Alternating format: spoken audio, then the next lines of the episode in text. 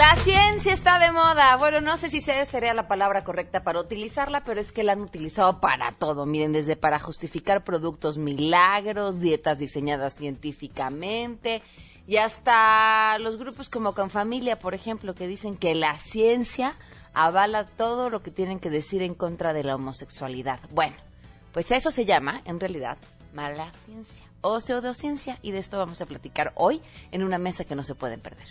Y la pseudociencia se ha utilizado ya sea con fines económicos, políticos o simplemente por ignorancia. Si tenemos explicaciones a fenómenos que sean muy convincentes o pegajosas, aunque no tengan fundamentos científicos, estas suelen propagarse. Además, vamos a platicar de los atletas que nos van a representar en los Juegos Paralímpicos en Río 2016, por supuesto los cambios en el gabinete y muchas cosas más. Acompáñanos porque si arrancamos a todo terreno. MBS Radio presenta a Pamela Cerdeira en A Todo Terreno, donde la noticia eres tú.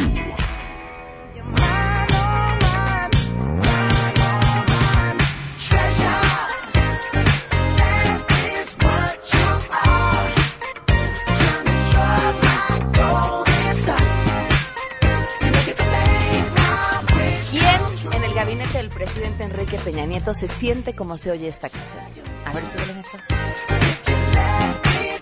Mira, así se veía, ¿no?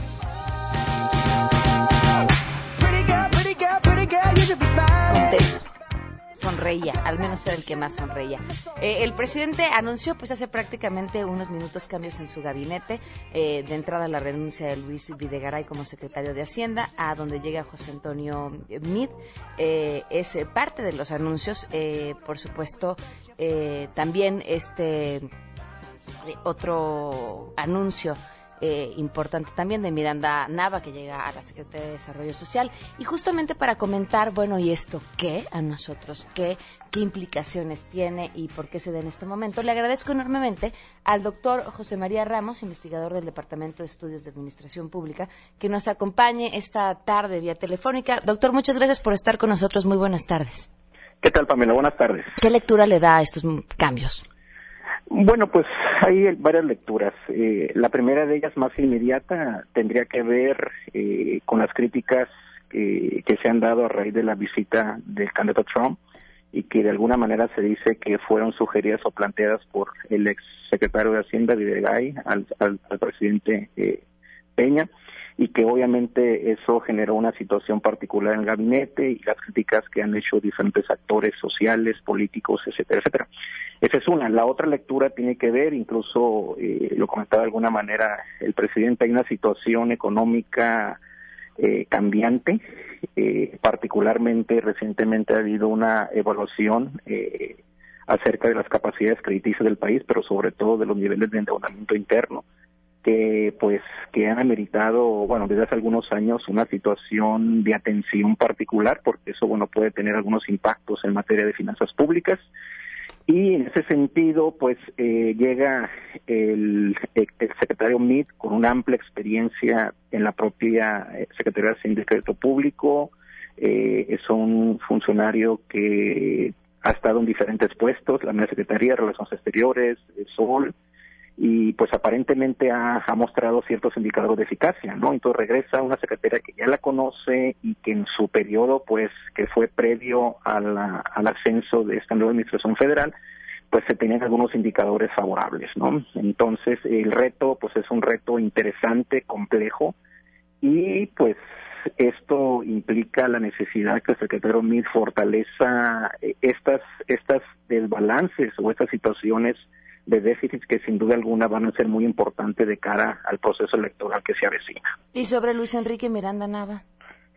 Bueno, eh, hay que ver que él ha tenido una participación muy importante en los últimos años para tratar de destrabar los, los acontecimientos políticos y sociales que se han dado con los maestros, con líderes sindicales. Entonces tiene una capacidad de, de vinculación o de atención a las demandas concretas. Aquí lo que llama la atención es que Secretaría de Cedesol, pues es una secretaria que maneja diferentes programas. Eh, aquí eh, llama la atención, pues los retos son, son, son, son complejos. Tenemos el tema de la pobreza. Hay que recordar que hay una polémica acerca de los niveles de medición de la pobreza en el país. Tenemos el tema de la pobreza, tenemos el, el, tema de, de, atención de los grupos vulnerables. Eh, de hecho, nosotros, el Colegio Frontera, vamos a un seminario Indesol este lunes para discutir el tema de reinserción social de los migrantes a raíz de los cerca de dos millones de expulsados eh, migrantes expulsados en la administración del presidente Obama. Es decir, Secretaría de Desarrollo Social es una es una agenda maneja una agenda muy compleja desde el punto de vista social, político y obviamente también implica eh, pues la tensión política en un contexto electoral que repito que se avecina. Yo creo que esa es la, la lectura de más importante que se le da, ¿no? Si sería poner el foco sobre un personaje especial con miras al 2018. Así es, Pamela, y de esa manera pues se le baja un poquito la, la como lo comentas, esa mirada por lo que representa esa secretaría y por lo que va a seguir representando, ¿no? Entonces, desde esa perspectiva, eh, el reto en materia de estos cambios es, uno, atender estos déficits que estamos hablando, dos, atender la volatilidad eh, que genera estos cambios en, materia de la paridad, Dos, eh, el tercero, los temas que tienen que ver con estos cambios que ha tenido, en este caso, el, petróleo a nivel internacional. Y sobre todo hay, otro tema que, que lo conoce, eh, que lo conoce muy bien el secretario MIT y que incluso tengo entendido que hoy hay una reunión nacional, es cómo se puede avanzar en tratar de nivelar ¿sí? los recursos financieros de los municipios del Estado a través de un presupuesto por resultados tengo entendido que hay una reunión hoy nacional para abordar ese tipo de temas y que son fundamentales. ¿Por qué son fundamentales? Por lo que viene una situación de, de, desequilibrios eh, eh, presupuestarios por cuestiones en parte internacionales, pero que reflejan la necesidad que tanto los municipios y los estados asuman sus capacidades para controlar el endeudamiento, pero sobre todo de fortalecer sus capacidades administrativas. Claro. Doctor, le agradezco enormemente que nos haya tomado la llamada esta tarde y eh, me encantaría que pudiéramos platicar, si se puede, la próxima semana sobre este encuentro que van a tener para hablar sobre la situación de los migrantes. Eh, de acuerdo, Pamela, te envío un abrazo de Tijuana. Muchísimas gracias, un abrazo. Dos el día con once minutos, vamos con la información. En medio de las críticas que está recibiendo el presidente Enrique Peña Nieto, la dirigencia nacional del PRI lanzó este miércoles una nueva campaña denominada Reto PRI, cuyo objetivo es contrastar ideas con los partidos de oposición. En un primer spot difundido a través de la página retopri.com, el líder nacional de ese instituto político, Enrique Ochoa Reza, retó a su homólogo de Morena, Andrés Manuel López Obrador, a debatir sobre corrupción. Soy Enrique Ochoa, presidente nacional del PRI, y reto a López Obrador a debatir sobre corrupción, porque para empezar su declaración 3 de 3 es una mentira. No declara ingresos, no paga renta, no posee bienes. ¿De qué vive? En el PRI ponemos el ejemplo. Checa mi declaración 3 de 3. Y Andrés Manuel, entra a retopri.com y vamos a debatir. Este es el reto PRI. Éntrale, es por México. Como parte de esta campaña, en los tiempos oficiales del partido se estarán difundiendo una serie de spots de diversos temas como educación y empleo. Informó para Noticias MBS René Cruz González. Así es, gracias. El Instituto Federal de Telecomunicaciones informó que realizará una reprogramación de canales para que coincidan con su identidad programática estos canales de televisión y así la población pueda encontrar sus favoritos en el mismo número en cualquier entidad de la República. El comisionado presidente del IFT, Gabriel Contreras, detalló que será el próximo 27 de octubre cuando esta medida entre en vigor, por lo que todos los televidentes de canales abiertos tendrán que reprogramar su tele a fin de tener este reordenamiento y encontrar los canales en el número correspondiente a su identificación. Vamos a escuchar. Es un beneficio que tenemos con motivo de la multiprogramación. Hoy más señales se radiodifunden a la población, pero habrá que ver exactamente en cada plaza qué es lo que se está viendo vía aérea y eso es lo que veremos con la nueva asignación de canales virtuales. Para Noticias MBS, Citlali Sáenz. Ante el incumplimiento del gobierno de la Ciudad de México que encabeza Miguel Ángel Mancera para atender sus demandas, el movimiento Antorcha Campesina anunció una megamarcha para el próximo 17 de septiembre rumbo a la Asamblea Legislativa, donde pretenden instalar un plantón permanente. En conferencia de prensa, la dirigente de la organización aquí en la Ciudad de México, Gloria Brito Nájera, afirmó que de manera insensible y criminal el gobierno local se empeña en negar la solución a sus demandas mismas, que cambiarían, dice, el panorama de abandono y pobreza en la que viven miles de capitalinos. El día de hoy, el movimiento antorchista de la Ciudad de México anuncia la realización de una marcha el 17 de septiembre. El 17 de septiembre vamos a realizar una marcha plantón. Estamos convocando a nuestros compañeros para salir del Ángel de la Independencia y nos vamos a dirigir a la Asamblea Legislativa. La líder del movimiento señaló que desde hace años han solicitado a las autoridades locales el apoyo para servicios de educación y salud, así como para vivienda para los más pobres, pero a la fecha dicen sus demandas no han sido atendidas. Y bueno, finalmente ofrecieron una disculpa a la ciudadanía argumentando que no buscan afectar a terceros con sus movilizaciones, pero dejaron en claro que no cesarán sus acciones hasta que se atiendan las demandas de alrededor de 1.200 familias que se han visto afectadas. Para Noticias MBS, Hatsiri Magallanes.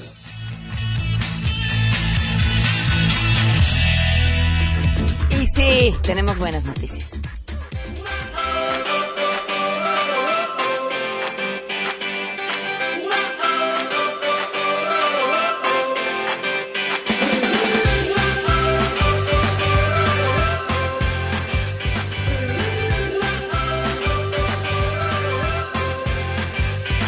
Del día con 14 minutos. Tenemos muchas buenas noticias el día de hoy. Tienen que ver todas con el ámbito deportivo. Miren, la primera es esta eh, noticia que nos comparte eh, Juan Luis Negrete a través de Twitter y desde la mañana y, y, creo que es importante comentarla. Se trata de la historia de Fernanda López Garza. ¿Qué hizo Fernanda López Garza? Bueno, pues se convierte en la mexicana más joven en cruzar el Canal de la Mancha. 16 años tiene. Recorrió 32 kilómetros de Inglaterra a Francia en un tiempo de 11 horas y 58 minutos. Estuvo acompañada de un barco de apoyo y solamente hizo una pequeña pausa para alimentarse y descansar un poco. ¿Cómo no? Imagínense, 11 horas y 58 minutos nadando. Todo el y además lo que eso implica, porque pues, se lo imaginan en la alberca en decir que cansado, pero en el mar, la corriente, eh, la temperatura del agua, lo que la sal le hace a tu piel. Así que bueno, pues una gran felicitación a Fernanda López Garza por esta hazaña. Y también le agradezco enormemente a Ángela que nos acompaña vía telefónica. Ángela, ¿cómo estás? Hola, Pame, ¿bien? ¿Y tú? Muy bien, gracias. Bueno, uno, felicidades porque te nos vas a Brasil. Ay, sí, qué emoción. Ya en un ratito. Oye, cuéntanos eh, sobre los Paralímpicos. Pues mira, empiezan, hoy es la ceremonia oficial eh, de, de, apertura, empiezan del 7 y acaban el 18 de septiembre. Son deportistas de 174 países los que van a disputar las medallas en 22 deportes. México, nuestra delegación, orgullosamente que siempre nos tiene excelentes resultados, asiste en esta ocasión con 69 deportistas Ayer fue izada la bandera de México en la Villa Paralímpica, estuvo una ceremonia protocolaria como se hace con el himno y todo muy muy bonito y pues la que estuvo encargada de esto como representante de la delegación fue Nelly Miranda, que ella es la banderada de pues del contingente mexicano. Y pues qué decir, hablar de cartas fuertes de México es bien complicado, Pame, porque nuestros deportistas paralímpicos tienen un gran historial, un gran palmarés y tenemos mucho, digo, el reto que ha planteado la jefatura de misiones superar las 21 medallas que se consiguieron en Londres hace cuatro años. Uy, ok. Yo creo que sí lo pueden lograr, sí lo pueden lograr, son atletas muy experimentados. Dame un segundo para mí. Perdóname, pero con esta gripa. que te mejores. No, no, no, o sea, me voy a ir con todo y bicho, pero no sabes. Bueno, mira, de las cartas fuertes que yo te puedo comentar, tenemos, por ejemplo, a Lenia Rubalcaba de Judo, Nelly Miranda, que es de natación y fue la banderada, estaban Dianey Trejo, Patricia Valle, Juan Ignacio Reyes de natación, que él es multimedallista paralímpico y aparte llega a Río a sus quintos juegos y en todos ha ganado medalla. Entonces es impresionante la calidad deportiva y humana de este chico, de Juan Ignacio Reyes. La gran diferencia es que en esta ocasión no va a competir en muchas pruebas porque él, bueno, ya, ya está grande para ser deportista, no quiero decir que esté viejo, pues pero él me comentó a mí que en esta ocasión va solamente en los 50 metros. Ok. quiere apostarle todo ahí para conseguir el que el la quinta medalla olímpica consecutiva, el oro, el quinto oro consecutivo. Entonces, por eso él declinó participar en las otras pruebas porque quiere concentrarse en ganar su quinto título en esta prueba. Entonces, ¿en qué disciplinas vamos a tener que poner toda nuestra atención? En natación, en atletismo, en powerlifting, Amalia Pérez, que también es una experimentada, también va a sus quintos juegos. Ella empezó a competir desde Sydney, ella no tiene cinco oros este, olímpicos, pero son sus quintos juegos y ella está buscando ahora también conseguir una medalla. hace cuatro años fue campeona, le fue muy bien. Powerlifting es como levantamiento de pesas, pero obviamente ellos por su discapacidad motriz en las extremidades inferiores lo hacen solamente con los brazos. Este, Gustavo Sánchez de natación Es buenísimo, también. Es un buenazo que también él seguramente va a ganar muchas medallas. Tenemos a Daniela Velasco de atletismo, ella está en la modalidad de ciegos y débiles visuales, corre con guía, pero es muy buena, ella fue campeona mundial. Ella es muy jovencita, entonces yo creo que sí tenemos que tener mucha atención en natación, atletismo, powerlifting. En judo puede haber también sorpresas con Leña Rubalcaba y con Eduardo Ávila, que también son muy buenos, ellos son débiles visuales. Y pues se espera una competencia impresionante, Pame. Hoy es la ceremonia de, de apertura, mañana empiezan las competencias. Sí, tristemente es un evento que no tiene tantas ventanas o tanta pantalla como los Juegos Olímpicos, también por la cantidad de deportistas que asisten, son menos en todo el mundo. Digo que si lo ves de ese lado, pues qué bueno, porque eso quiere decir que tenemos menos habitantes con discapacidad. No es que, no, no, no quiero que suene discriminatorio, sino porque la gente, pues en términos generales, pues está bien. Y los que no que hacen deporte de este nivel, ya no es una rehabilitación, es parte de su vida. También son, son deportistas que entrenan durísimo, entrenan durísimo, de verdad.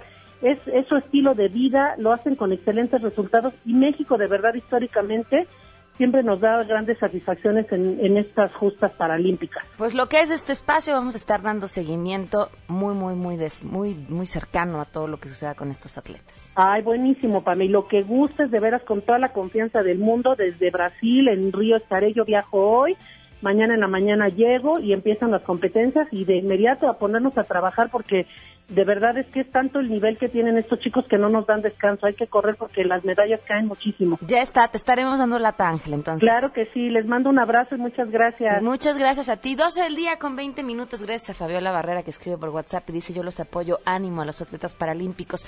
Estamos segurísimos de que van a hacer un excelente papel. El teléfono en cabina 5166125. El número de WhatsApp 5533329585. El correo electrónico a y en Twitter y en Facebook me encuentran como Pam Cerdera. Vamos a una pausa y regresamos. Más adelante A Todo Terreno. Vamos a tener una mesa para hablar acerca de la mala ciencia. Quédense con nosotros. Pamela Cerdeira es A Todo Terreno. Síguenos en Twitter, arroba Pam Cerdeira. Regresamos. Pamela Cerdeira regresa con más en A Todo Terreno, donde la noticia eres tú. Marca el 5166125.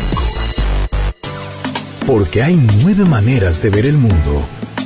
Llegó la hora de conocerte con el Enneagrama. A Todo Terreno. Andrea Vargas y Adelaida Harrison, bienvenidas. Hola Pamela, qué gusto estar nuevamente contigo. ¿Te acuerdas que la semana pasada quedamos de hablarle a tu público sobre cómo se comporta una persona cuando está sana, cuando está promedio o cuando está tóxica, cuando está enferma? Porque es completamente diferente el comportamiento y ahí es cuando la gente dice, oye, no, a mí no me, a mí no me digas que yo soy igual que, ¿te acuerdas que hasta mencionamos el, el caso de Donald Trump, ¿no? Que después es un ocho que está enfermo. Pero ¿cómo se comportaría, por ejemplo, una personalidad sana? La personalidad sana es alguien que está tan cerca de su esencia que sabe que tiene mucho que dar al mundo y son personas que buscan mejorar el mundo que los rodea desde su esencia. Luego el promedio, la personalidad promedio es donde estamos la mayoría de las personas, que son las características que vamos a describir primero de cada personalidad. Y después está la personalidad tóxica, que es cuando ya nadie te soporta, cuando estás tan desintegrado que molestas alrededor. Algo bien importante que no dijimos es que puedes subir y bajar todo el día. Claro. Puedes sacar lo mejor de ti en un momento y lo peor de ti en otro momento. Pero el nivel donde estás la mayor parte del tiempo, ese es tu nivel real de integración.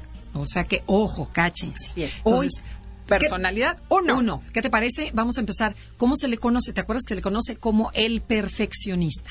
Y su punto ciego se le conoce la ira o resentimiento, que esto es esta como sensación de, de insatisfacción crónica, de que nada es suficiente. Está como como enojado, como en descontento, como que algo me falta para que sea perfecta la vida.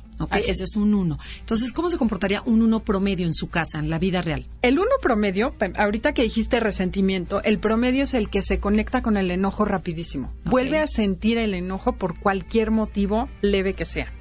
Son personas que suelen ser dueños de la verdad, están convencidos de que hay una sola manera de hacer las cosas correctas y es la de ellos. Y fíjate, Pamela, tienen una necesidad compulsiva por corregir el error y buscar la perfección en todo lo que hace. Por lo que casi siempre termina este, con una sensación crónica, ¿no? Por ejemplo, la cena estuvo fría. Entonces todo el mundo se divirtió muchísimo, pero el uno dice, es que la cena estuvo fría. Y me quedo con que la cena estuvo fría. Entonces siempre quedo, no estoy contento siempre están buscando hacerlo mejor, el mundo mejor, y entonces la pasan también educando a los demás, señalando el error, los típicos que aquí hay una falta de ortografía, o el cuadro está chueco, o la silla está sucia. Siempre se están fijando en eso con el afán interno de hacer mejor el mundo, pero a veces no se dan cuenta que eso puede molestar. Y como es tan estricto y crítico consigo mismo y con los demás, ¿qué es lo que pasa? Dejas de disfrutar la vida porque estás viendo a ver quién hizo qué, o sea, eres el juez de todo el mundo, como tú le dices el detective, ¿no? El, supervisor. El, supervisor de todo. Entonces no, no se deja relajar, no se deja estar, porque siempre todo se puede mejorar. Entonces, cuando estás con un uno, en el, en el nivel promedio, a veces te sientes como incómoda, porque dices, me está criticando cómo estoy hablando, me está criticando que no estoy haciendo bien el ejercicio, que no estoy jugando bien tenis. O sea, entonces no te dejan estar. Exacto, no disfrutan la vida por estar un poco más arriba de todo el mundo, viendo que todo sea esté correcto. Perfectamente. Y otra cosa que tiene el uno en este nivel, bueno, siempre, pero en este nivel es muy fuerte la voz interna, el juez crítico que siempre está calificando las acciones del uno. Ellos creen que es su conciencia y no, no es su conciencia, es un introyecto de lo que ellos creen que debería ser, que siempre está regañándolos. Es una vocecita interna que siempre les dice lo que está mal. Ok, y también en este nivel siempre eh, desconfían de la capacidad de la gente. Como yo soy dueño de la verdad y yo sé hacer las cosas perfectamente bien hechas, yo no te delego nada, porque yo soy el único que sabe hacer las cosas. Pero esta personalidad todavía se puede ir más para abajo, se puede enfermar más. ¿Cómo sería un uno tóxico? Pues cuando se estresa el uno y se va más abajo y se desintegra más, el tóxico se vuelve muy intolerante, rígido, inflexible. Son personas que ante cualquier falta hay un castigo. O sea, ya no es negociable.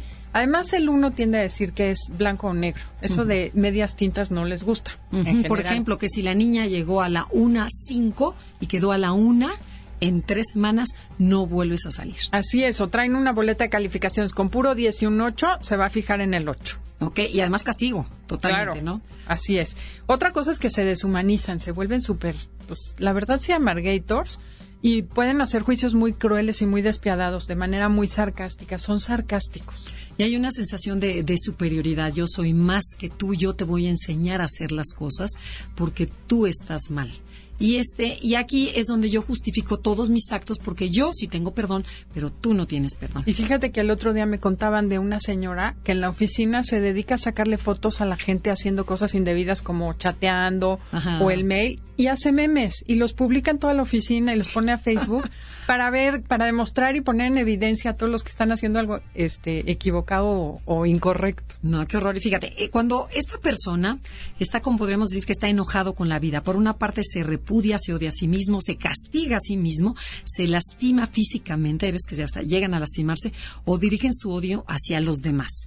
Entonces, pero pues, se puede deprimir y se puede estar muy enojado con todo el mundo, pero esto no necesariamente tiene que terminar así, si es que queja de la ira. Si te conoces, si trabajas en ti mismo y cachas, que eso es lo importante, es, el mensaje, ¿no? estar viendo siempre lo negativo, cambia tu chip, cambia tu manera de ver la vida e intégrate, porque el uno integral es una gente maravillosa. Por ejemplo, son, son líderes, muy buenos líderes, son nobles, éticos, es gente súper sensible, muy justos y muy alegres. El uno busca, cuando está sano, busca la excelencia y predica con el ejemplo, no se dedica a estar criticando a todo mundo, en vez de estar regañando a todos, se dedica a hacer lo mismo, como Gandhi, por ejemplo, ¿no? Sí, fíjate, estaba oyendo también el otro día que es los uno, cuando están muy bien, se vuelven, eh, tocan la, la, mm, la virtud que es la serenidad, o sea, la, eh, o sea, serenan, serenan su alma, está en paz, sean flexibles, dejan fluir, dejan ser a las otras personas, no tratan de cambiar a la gente, sino que su mismo ejemplo de que son personas sencillas y son personas eh, simples, sencillas, inteligentes, la gente los, los busca porque son líderes, como un Gandhi, ¿no? Claro. Son líderes carismáticos, pero no el líder que te convence, sino que es el líder que te convence por su actuar. Son líderes morales. Líderes morales. Y de hecho es, es, es increíble, aunque esté medio promedio la personalidad, la gente los busca para pedirle consejo. Sí. Porque siempre saben qué es lo correcto, qué es lo que hay que hacer. Y Entonces, que son justos, ¿no? Esa es su virtud y a pesar de ellos muchas veces la gente sí lo ve. Ajá, y no busca el perfeccionismo, sino que busca la excelencia. La excelencia es hacer lo mejor que puedes tú en tu día, ¿no? Y nunca trata de convencer, de convencer ni imponer a nadie sus ideas, sino que la gente lo sigue por su integridad, como ya lo mencionamos. Y fíjense otra cosa linda, cuando la personalidad de uno se integra, llevan una vida muy equilibrada sí van a ser siempre honestos, van a tratar de hacer lo mejor que pueden, pero buscan esa excelencia sin estar buscando a los demás los errores. Se ríe, se divierte y disfruta la vida. O sea que si eres uno y no disfrutas la vida, ponte a chambear, conócete para que encuentres esa parte linda que tienes ahí dentro. Bueno, y estas son las tres niveles de integración que puede tener la personalidad uno. Y la idea de compartirlo es que primero vean dónde andan, que se den cuenta cuando se están desintegrando y tomen el control de su vida, respiren, acepten que la realidad es como es y que la vida se hizo para disfrutarla.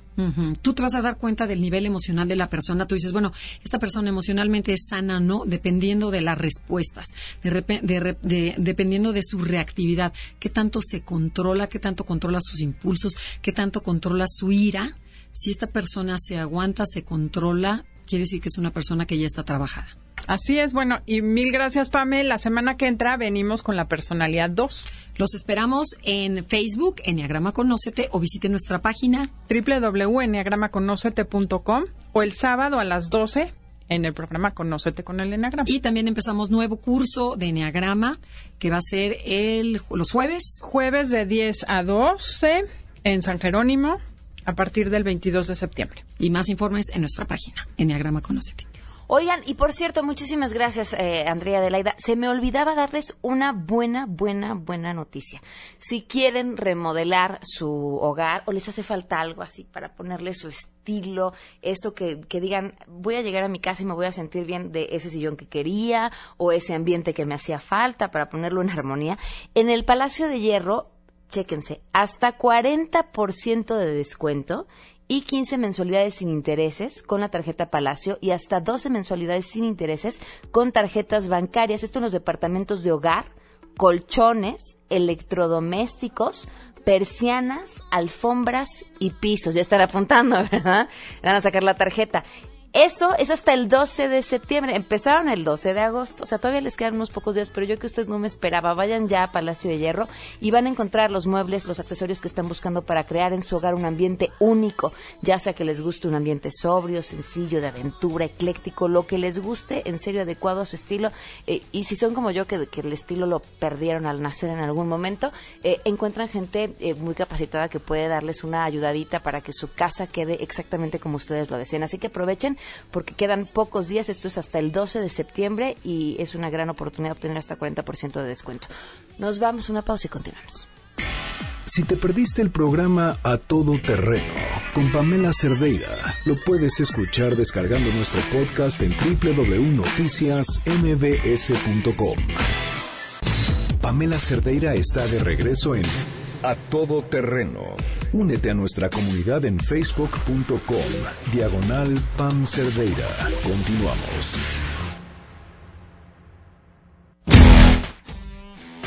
12 del día con 38 minutos, continuamos a todo terreno, así con esa rudeza regresamos. Le quiero dar la bienvenida a los invitadazos que tengo sentados en esta mesa el día de hoy, que además Enrique Ansures, a quien ustedes ya conocen, me hizo el favor de, reunirlos aquí esta tarde. ¿Cómo estás, Enrique? Buenos días, buenos días a todos, Radio Escuchas. Aquí estamos al pendiente de sus twitters. Gracias por acompañarnos. Está Martín eh, Bonfil Olvera, químico farmacéutico, biólogo con maestría en enseñanza e historia de la ciencia de la Facultad de Ciencias de la UNAM. Bienvenido. Encantado de estar aquí, Pam. Gracias por estar con nosotros. También Javier Lizárraga, antropólogo físico y maestro en ciencias antropológicas por la UNAM. Gracias por estar con nosotros. Gracias por invitarme. Y también nos acompaña el doctor Rolando Isita, doctor en comunicación de la ciencia, director académico de la Dirección General de Divulgación de la Ciencia de la UNAM. Bienvenido. Muchísimas gracias por la invitación. que es radio, nosotros estamos comprometidos con la radio. Muchísimas gracias. Bueno, pues la, la, intención de este tema es para que todos los que nos escuchen comprendan y aprendan a diferenciar cuando escuchan el estudio científico avala o la ciencia dice y, y cómo identificar cuando ese estudio científico es realmente un estudio científico o es una excusa para vernos la cara. ¿Quién arranca? Pues yo te podría decir, Pam, eh, desde los champús que uno ve en el súper dicen comprobado científicamente, contiene ADN de seda, tonterías de ese estilo. Y no porque alguien diga, sobre todo cuando está vendiendo un producto, que algo está comprobado científicamente, quiere decir que de veras haya ciencia. A veces es una manera de decir las cosas y a veces son totalmente mentiras. Entonces, lo que habría que hacer es eh, buscar información para comprobar si, si realmente ese producto está basado en resultados científicos comprobables y, válidos o simplemente es una vulgar estrategia de mercadotecnia. Ahora, también habría que ver que sí puede haber estudios científicos, pero malos estudios científicos, porque la ciencia puede hacerse mal. Claro. Entonces, puede ser un estudio científico, pero ¿quién es el científico que lo hace y cómo lo hizo? Es, es frecuente que eh, empresas, instituciones paguen por estudios científicos a modo. Sí, claro, evidentemente. Necesito esto y necesito un nombre, una ciencia que me avale esto, ¿no? Habría que agregar en principio que la ciencia no hace afirmaciones. Quien diga una cosa así, o es un mal científico, o no es, carece de una cultura científica, no tiene que ver nada con la ciencia. La ciencia siempre es provisional, no afirma. descubrimos el bosón de Higgs. Los que estudiaron el fenómeno jamás dijeron que encontraron el bosón de Higgs. Creemos, sospechamos, tal vez, y cuando ya se encuentra, bueno, pues se, se dice que se encontró el fenómeno, la explicación correcta, pero la ciencia no dice, esto es así hay un principio de incertidumbre que tiene que regir todo, todo a ser científico, ¿no? ¿Qué podría entonces darnos certeza absoluta sobre algo? Si la ciencia, mm, no del todo. La ciencia no da certezas absolutas. De hecho, yo, yo en lo personal creo que no existe tal cosa como certezas absolutas. Pero lo que sí nos da la ciencia es conocimiento confiable. ¿Y por qué es confiable? Porque está basado en evidencias y porque la ciencia tiene un método y parte de ese método es un mecanismo muy fuerte de control de calidad que es que los trabajos que presenta, los resultados que presenta cada investigador son analizados de manera muy rigurosa por sus colegas para tratar de encontrar cualquier error y solo si pasa ese control de calidad esos artículos se publican en revistas especializadas. Entonces una guía para saber cuándo es ciencia válida, eh, confiable, es que esté publicada en revistas arbitradas, que es como se les llama. Y muchas de las cosas que, que dicen que tienen una base científica es porque hay un investigador por ahí que dice que encontró, pero que no tiene sus trabajos publicados ni arbitrados y entonces no se puede considerar realmente ciencia válida. Okay. La semana pasada teníamos una discusión, bueno, una entrevista con eh, Valdemar y hablábamos acerca de los estudios científicos que daban respuesta a cómo vivían los hijos de parejas homosexuales. Y él decía es que hay estudios científicos que dicen que esos niños crecen con traumas y crecen con problemas en la escuela y crecen con una serie de problemas. Y, yo le decía es que sí vi su estudio, pero he visto cinco más que dicen lo contrario. No, pero además habría que decir que hay muchos estudios que demuestran que hay hijos de parejas heterosexuales que viven con traumas que tienen una serie de problemas. O sea, según la muestra que tú escojas, a qué familias vas a elegir para tener tal, tal resultado. Eso es una mala ciencia, ¿no? Es, es, manipular la ciencia para tener un discurso prefabricado. O sea, que ya tienes el resultado antes que hacer la investigación. Ya sabes lo que quieres decir. Y además, de mala ciencia en el sentido frente a la muy espectacular que hace aportaciones nuevas al conocimiento, también las cosas poquitas eh, han sido fomentadas por el productivismo y da lugar a que sucedan este tipo de cosas de hacer estudios pequeñitos con estadísticas pequeñitas, con poblaciones muy pequeñas, dar a conocer el resultado y no es que el resultado sea malo, pero no es definitivo y al hacerse público la gente no piensa. La Universidad de Wisconsin hizo un estudio en una población de... A ver, son estadounidenses. Y entonces los resultados fueron que los hijos de los padres que están separados van a ser violentos. Y entonces ya saca la gente la que escuchó la conclusión esa y dices, no, a ver, si estuvieran en Alaska, su cultura es diferente, sus pautas de conducta, su trato entre personas es distinto. Entonces este estudio lo aplicas en Alaska y no sirve. En Wisconsin sí, no es que sea falso, sino que es falsable. Y yo si te lo aplicas en otro lado. Pam, hay muchos estudios eh, actualmente que incluso son metaestudios, es decir, un estudio que resume los resultados de muchos otros estudios sobre hijos de padres de familias homoparentales que han seguido la trayectoria de estos niños hasta que ya son jóvenes y se dan cuenta que en, en general no hay ninguna diferencia con los hijos de parejas heterosexuales en cuanto a su salud mental, su desarrollo infantil y juvenil, sus resultados en la educación y, Y hasta sus su- preferencias su- bueno, sus preferencias desde luego no se ven afectadas, pero además eh, consiguen igual de buenos trabajos que, que los hijos de parejas heterosexuales. Entonces es falso afirmar, como lo hace Hugo Valdemar, que es una de las personas que más distorsiona este tipo de información, este, que, que hay resultados científicos que demuestran que los hijos de parejas homoparentales sufren algún perjuicio en su desarrollo. Eso, la ciencia hasta ahora lo que nos indica es que es falso. Ahora, nadie controla que haya científicos utilizando la ciencia como excusa para lo que se les dé la gana. Pues yo creo que en principio debía haber un control en cada institución que reúne a los científicos, pero también hay individuos que pueden ser independientes. Algunos científicos son pagados por ciertas instituciones que pretenden ciertos discursos. Entonces, jus- justamente sí controlan. Controlan que no les venga un científico que les eche por tierra todo lo que ellos quieren decir. Más que un control en la ciencia, lo que hay es un- una tradición, como decía Martín, eh, ¿por qué es confiable? Porque se autorregula. Más tarda un científico en cometer un fraude que la propia comunidad lo descubre. Eh, no importa dónde, sea CONACYT, sea en Estados Unidos, la fusión fría, quien dijo, ah, descubrieron la fusión fría, pasa una semana, falso. ¿Por qué? Porque reproducimos el experimento, no sale, cucharearon los datos, como suele decirse, y esa es parte de la confiabilidad de la ciencia, que la es autorregulable. No necesitamos mecanismos de control de que vaya a hacerse un mal uso de la ciencia, y mucho menos en el aspecto de los fármacos, porque los controles son ahí sí. El control de la investigación es rigurosísimo. Antes de que yo te acepte tu resultado, que ya lo tienes en ratones, para pasar a humanos, tienes que cumplir tal cantidad de requisitos de hacer los experimentos, pruebas, reacciones, antes de poderlo usar en, en humanos. Por eso es confiable. Platicábamos fuera del aire de los daños que un mal estudio científico, por llamarlo así, puede causar y comentábamos esta historia, no sé si alguno de ustedes pueda darnos eh, la versión completa, que además sucedió hace muchos años de esta persona que eh, pues fue quien inició el rumor de que las vacunas eran las, las causantes del autismo. Sí, claro, bueno, eh, fue el doctor Andrew Wakefield, un médico inglés, que bueno, era un, era un médico, pero eso no garantiza que, que seas un buen científico, ¿no?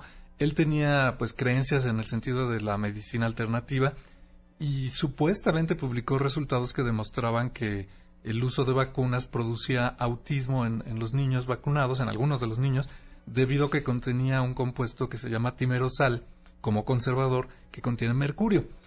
Eh, a primera vista el estudio sonaba razonable y fue muy difundido, pero inmediatamente los expertos de todo el mundo empezaron a- a cuestionar sus conclusiones, a dar argumentos. Incluso la industria mundial de las vacunas dejó de usar el timerosal. No había razón para dejarlo de usar porque la dosis de mercurio que viene en las vacunas es absolutamente inofensiva, pero se dejó de usar por, por si las dudas porque la gente empezó a creer esta idea y dejó de vacunar a sus hijos y es algo que está ocurriendo en muchos lugares. En México está subiendo alarmantemente el número de, de madres que no quieren vacunar a sus hijos porque creen que las vacunas les pueden causar autismo o algún otro tipo de daños. Y bueno, a Andrew Wakefield el estudio se, se refutó, por supuesto, se, retiró de la publicación. A él se le quitó su licencia de médico, eh, pero el movimiento ya es imparable, porque en esta época de redes sociales la información fluye aunque sea falsa. Eh, y lo que está pasando es que está habiendo brotes en todo el mundo de enfermedades que ya estaban controladas, como el sarampión. eh, esperamos que no vaya a surgir la polio de nuevo. Nuestra generación ya no conoce la polio porque está controladísima. Pero si se dejan de vacunar personas, van a resurgir y en México es muy grave. Entonces tiene que haber campañas de información para combatir estos, estos mitos, ¿no? Es increíble que eh, sembrar el conocimiento, sembrar el pensamiento crítico no es tan fácil como sembrar el miedo. Se hace un daño como estos y cuántos años después seguimos con el problema. Debería de ser en tanto cumpliéramos las reglas. No sé si haya otros países que tengan una constitución como la nuestra, que en el artículo tercero constitucional, aparte de hablar de laicidad, que en parte del Estado será laica, gratuita, obligatoria, dice, y se fundará en el progreso de la ciencia. Entonces, desde el kinder hasta que es obligatoria la preparatoria, el contenido de la educación debería de estar basada en información científica. Y no es así. Entonces, yo no culparía a los maestros. ¿Quién es responsable en el Estado de que se cumpla la ley? Pues el Ejecutivo Federal, la Secretaría de Educación Pública. Yo creo que hubimos generaciones que nos beneficiamos de un más o menos un sistema razonable de, de educación con información basada en el conocimiento, dentro de otras cosas éramos conscientes y nos transmitían que las vacunas eran importantes, que había que eh, irlo a hacer, iban a las escuelas las campañas de vacunación. Eh, la actitud frente a la poliomielitis de parte del Estado, algunos podrán haber dicho, ¡Ah, qué autoritarios, horribles, es que tocaban en las puertas de las casas. Señora, no le estoy preguntando si usted quiere vacunar a su hijo, lo vamos a vacunar con policías y porque se trata de un asunto de salud pública donde se está poniendo en riesgo a la población. Y qué bueno que lo hicieron. La poliomielitis, esa eh, horrible parálisis infantil que padecía gente de, de, mi edad, los de 50 y 50, 53, víctimas probables de poliomielitis porque cuando Salk descubrió la vacuna. No me acuerdo del año, pero sí fue. Eh, pero no fue en 53, fue creo que en 55. Mayor de 50 años. Pero yo, yo, lo que quisiera decir es que quizá eh, no es solo el conocimiento científico, sino la ciencia no es nada más un conjunto de conocimientos, es una forma de pensar y esa forma de pensar se basa en el pensamiento crítico. Entonces yo, yo lo que diría como mensaje para quienes nos estén escuchando es, eh, ante este tipo de información, busquen eh, más información, busquen las fuentes y busquen si de veras es real esa información que se está difundiendo antes de darle retweet o de compartirlo en Facebook verifiquen un poquito, porque el ser crédulos es lo que nos está llevando a que se difunda toda esta desinformación, ¿no? Y, la vacuna contra eso es el pensamiento crítico. Eh, Enrique Ansures, que está muy calladito el día de hoy, eh, decía en el corte eh, la importancia de entender también el cómo pensamos, es el pensamiento mágico, porque tenemos esa necesidad de creer en lo que no se puede comprobar.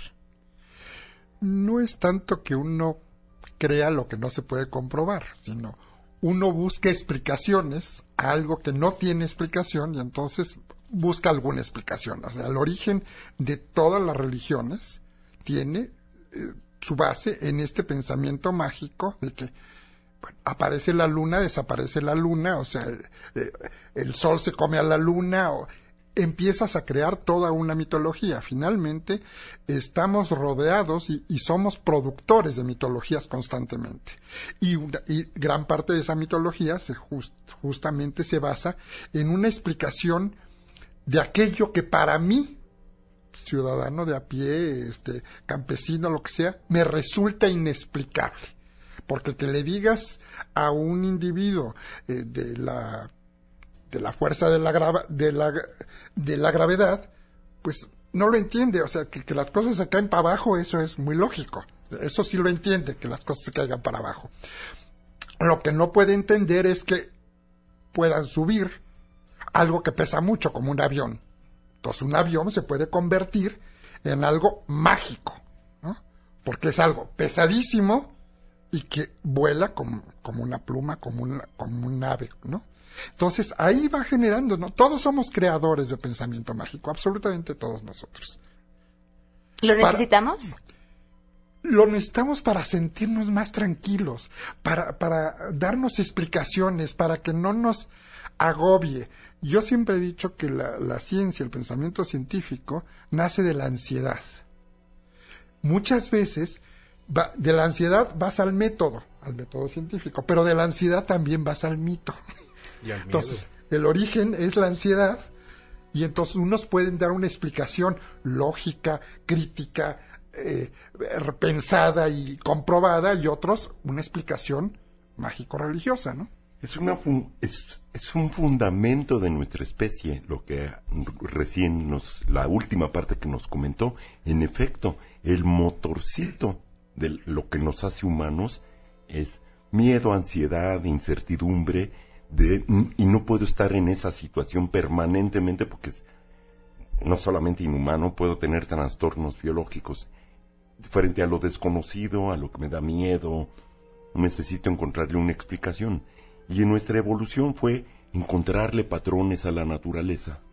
Frente a los retos que nos ponía, inclusive el desarrollo del habla fue parte de los retos que nos imponía la naturaleza para ponernos de acuerdo, y no es en personas, es en poblaciones y muchos siglos. El asunto está en que se nos desarrolló esa gran capacidad muy útil de cómo hacerle para imaginarse lo que ya vi que sucede en la naturaleza para poderme adelantar al suceso que ya he estado analizando cada que pasan ciclos, el sol sube, el sol baja, ya no sale, eh, se van las plantas, vuelven a nacer. Puedo prever entonces en mi imaginación que va a repetirse. Y todo eso hasta ahí muy bien. Cuando ya tenemos resueltas las satisfacciones, este sigue trabajando, el cerebro sigue trabajando. Y entonces empiezo a imaginar los rayos es que debe de haber un hombre muy grandote allá atrás y debe tener un canchanchan que le hace los rayos y luego los agarra y ¡guau! Y así como le cayó a mi primo Jerásimo, este, se lo mandó aquel ser poderoso. Uno se pone a pensar que eso es lo que sí hace la ciencia. Una explicación sencilla. ¿Por qué habría de haber un tipo de ese tamaño? ¿Cómo subió? Por pensar en Superman y vencer la ley de la gravedad o la levitación ¿Cómo le hace? ¿Dónde está la fuerza que le permite? Es que tú no quieres creer. No, pues si creer puedo creer lo que me dé la gana, pero en, en la práctica, este, ¿cómo le hago, no? Ahora, el problema es que muchas de estas ideas falsas que se dice que tienen bases científicas se difunden, yo creo, porque son muchas veces más sencillas que las explicaciones científicas y suenan lógicas. Eh, y entonces el cerebro que busca alguna explicación, pues adopta la más fácil. Por ejemplo, se dice que eh, el número de vacunas que se le ponen a los niños es excesivo y sobrecarga el sistema inmunitario y por eso causan daño. Suena lógico, es totalmente falso. Todos los días a nuestro cuerpo entran bacterias y sustancias polvo que generan una respuesta inmunitaria. El cuerpo es capaz de responder a miles de, sustancias inmunogénicas sin tener ningún daño, pero eso la gente no lo sabe. Eh, esta idea, ahorita que hablaban del miedo, probablemente la idea de, modificar el concepto de familias y ampliarlo para incluir familias homoparentales y otros tipos de familia da miedo porque es algo nuevo que no conocemos. Pero eh, eso no quiere decir que sea malo, ¿no? Y los estudios demuestran que eh, las vacunas, al contrario, son benéficas y necesarias y que, bueno, en este caso, usamos el conocimiento científico para influir en cuestiones sociales, que es ampliar el concepto de familia para darle más derechos a poblaciones que habían sido discriminadas tradicionalmente. Pero ahí sí hay algo que es malo de las familias homoparentales. Resta privilegios a otros. Recuerda el cuento de, de, Bradbury de cuando se van todos los negros a Marte, entonces los blancos dicen, no, no se vayan, porque si se van, ¿a quién tenemos para que sea inferior a nosotros? El invento de las razas, para eso fue, es, Es una pena que tenga que terminar esta mesa, pero se me acaba el programa. ¿Regresan? Claro que sí. ¿Sí? Les, eh, Enrique, de verdad, gracias. Gracias por venir a estos grandes invitados. El día de hoy se quedan en compañía de Alejandro Cacho. Si te perdiste el programa A Todo Terreno con Pamela Cerdeira, lo puedes escuchar descargando nuestro podcast en www.noticiasmbs.com.